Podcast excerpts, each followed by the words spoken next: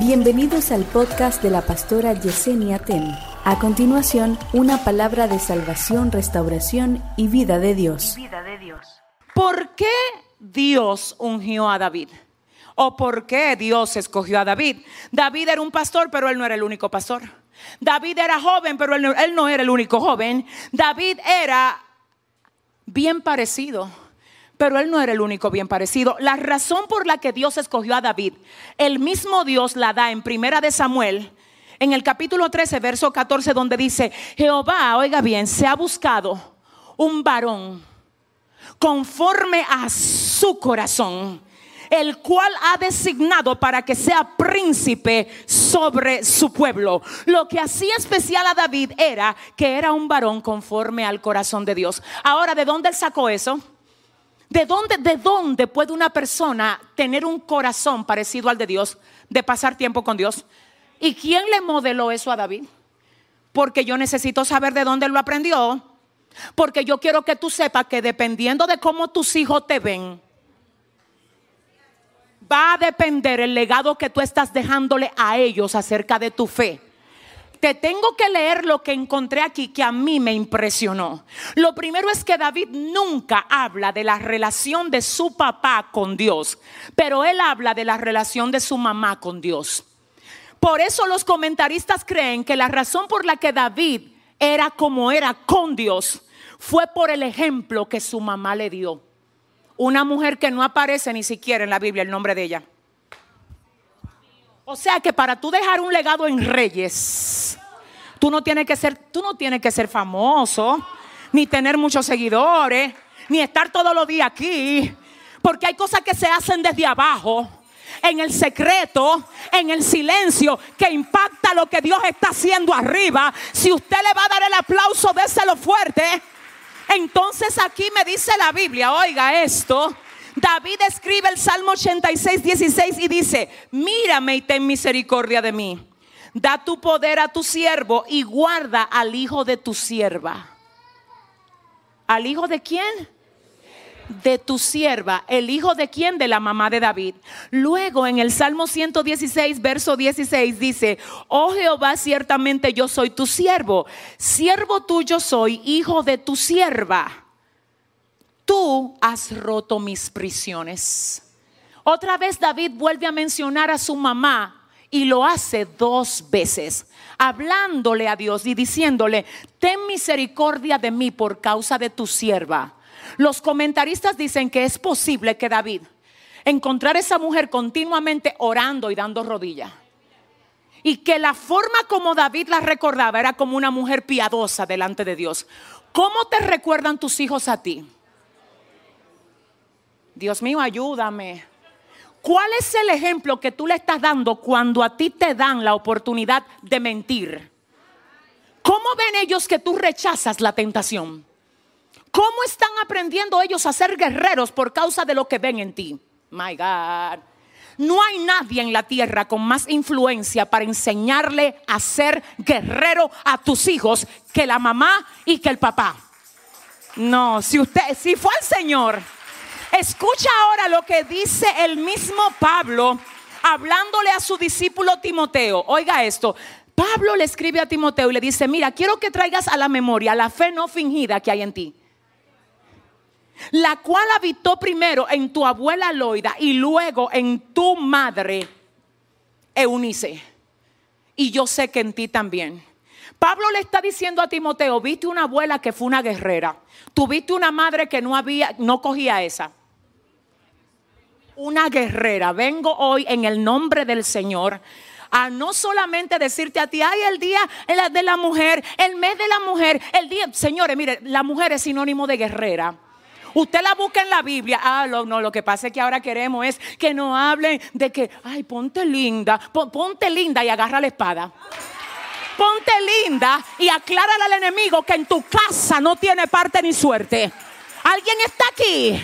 Porque ser mujer es verse linda, es peinarse bien, todo lo que tú quieras hacer. Lo que pasa es que hay momentos para tú verte linda y hay momentos para sacar la guerrera que está dentro de ti. Entonces, si tú ves una mujer por ahí, dile, despiértame la guerrera, dile. Dile que hay un David en su casa que se tiene que levantar. Dile que hay un David. Mira, óyeme. Una mujer llena de Dios inspira al esposo que tiene a buscar de Dios. Una mujer llena de Dios inspira a los hijos que tiene a llenarse de Dios. Una mujer llena de Dios va a resistir cualquier azote que le lance el enemigo y va a dejar legado en el corazón de sus hijos. Ahora entonces, me extraña que David no haya mencionado a su papá. La Biblia menciona al papá de David. No menciona a la mamá, David la menciona como el referente de búsqueda que él tuvo. En la primera unción de David vemos que la razón por la que Dios lo llama y lo escoge es porque allá en el patio donde nadie lo veía, él hizo lo que hizo de todo corazón para el Señor. Se cree que el Salmo 19 y el 23 lo escribió mientras cuidaba ovejas. O sea que el tiempo de ser pastor de David no fue un tiempo desperdiciado, fue un tiempo de equipamiento. No importa donde Dios te tenga ahora, si sea trabajando en una clínica, así sea trabajando en una escuela, así sea limpiando pisos, así sea en un banco. Si Dios te dijo que en algún momento te va a llamar a un ministerio, aunque sea en la hora del almuerzo, ve preparando los mensajes, ve escribiendo las canciones, ve lanzando los dardos. Ay, pero alguien está aquí.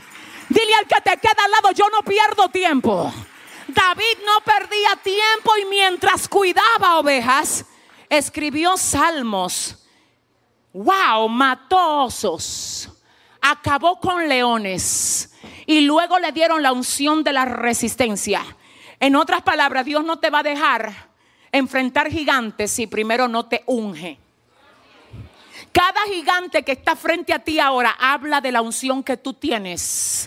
Te estoy diciendo que eres tú que, mira, tú tienes que levantarte y aclararle al gigante que el diablo ha querido usar para amedrentarte. Yo estoy ungido para derribarte. Es que la Biblia, señores, escúcheme, ahí no hay ni una coma de más.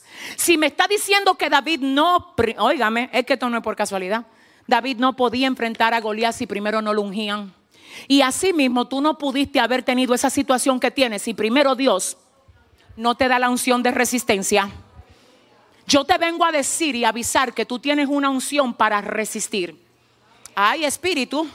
O sea que el asunto no es para evitar ni para evadir, para resistir. Ay, yo no sé con quién. No es para salir corriendo, no, es para quedarme aquí y resistir. Porque correr lo hace cualquiera, resistir lo hacen los que están ungidos. Si le vas a dar el aplauso al Señor, Ay, Padre, Padre, Padre, Padre. Es más, te voy a decir algo. Hay cosas que tú las has podido soportar por causa de la unción que está en ti. Situaciones con tu casa, con tu trabajo, hasta internamente que tú no se las has contado a nadie, pero Dios te ungió para resistir. Algunos creen que se trata de, que de la inteligencia que tú tienes. No, dile que no, dile que no. Dile que la unción que Dios te dio para resistir. Ay, por favor. ¿Sabes por qué sé que es la unción? Porque si eso te hubiese pasado antes, ay, yo no sé con quién estoy hablando. Hay cosas que tú has vivido que si te hubiesen pasado antes, tú no la hubieses podido aguantar. Pero tú las has aguantado, tú las has soportado. Y ahora mismo yo sé que tú puedes mirar hacia atrás y decir, wow. ¿Y cómo fue que yo pude? ¿Cómo fue que pude criar sola a todo muchacho? Pero ¿cómo fue que yo pude? ¿Tú crees que, que fuiste tú? Fue la unción que te pusieron para resistir. Dile a tu vecino, estoy ungido para resistir.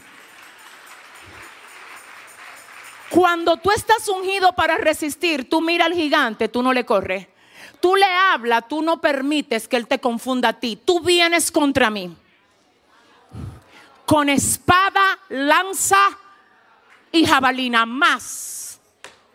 Yo vengo contra ti en el nombre del Señor y prepárate que Jehová te entregará hoy en mi mano y yo te venceré. No, no, no, no. Déjame ver si Dios me ayuda. Espérate, David, dame un segundo, él no está negando su realidad. Él dice, tú vienes contra mí, tú eres un gigante, tú vienes contra mí, es que tú vienes. Perfecto, eso es verdad. Porque la unción no te puede hacer negar tu verdad. Yo no te vengo a decir que, que no diga que tú tienes una guerra en tu casa, no, tú la tienes. Yo sé que sí, que tú la tienes. Ajá. Yo no te vengo a decir que diga que ya todos tus hijos son santos. No, quizá muchos de ellos ahora tú lo ves rebelde. Yo no quiero que niegues tu realidad. Yo quiero que tú la veas bien. David vio bien a Goliat. Y viéndolo bien le dijo, mira, tú vienes contra mí. Ya yo vi tu tamaño. Y le dijo, también vi tus armas. Veo que tú tienes espada, lanza y jabalina. Yo vengo quizás con menos armas que tú. Soy más pequeño que tú, pero déjame decirte lo que va a pasar entre tú y yo. Con todo el tamaño que tú tienes, siento la gloria. Alguien va a tener aquí que entender. Yo le vengo a hablar a lo que se ha levantado en tu contra. Y necesito que tú ahora digas conmigo, con todo el tamaño que tiene, diga, soy yo el que voy a vencer. Repítalo, dígalo, soy yo el que voy a vencer. ¿Alguien lo cree aquí?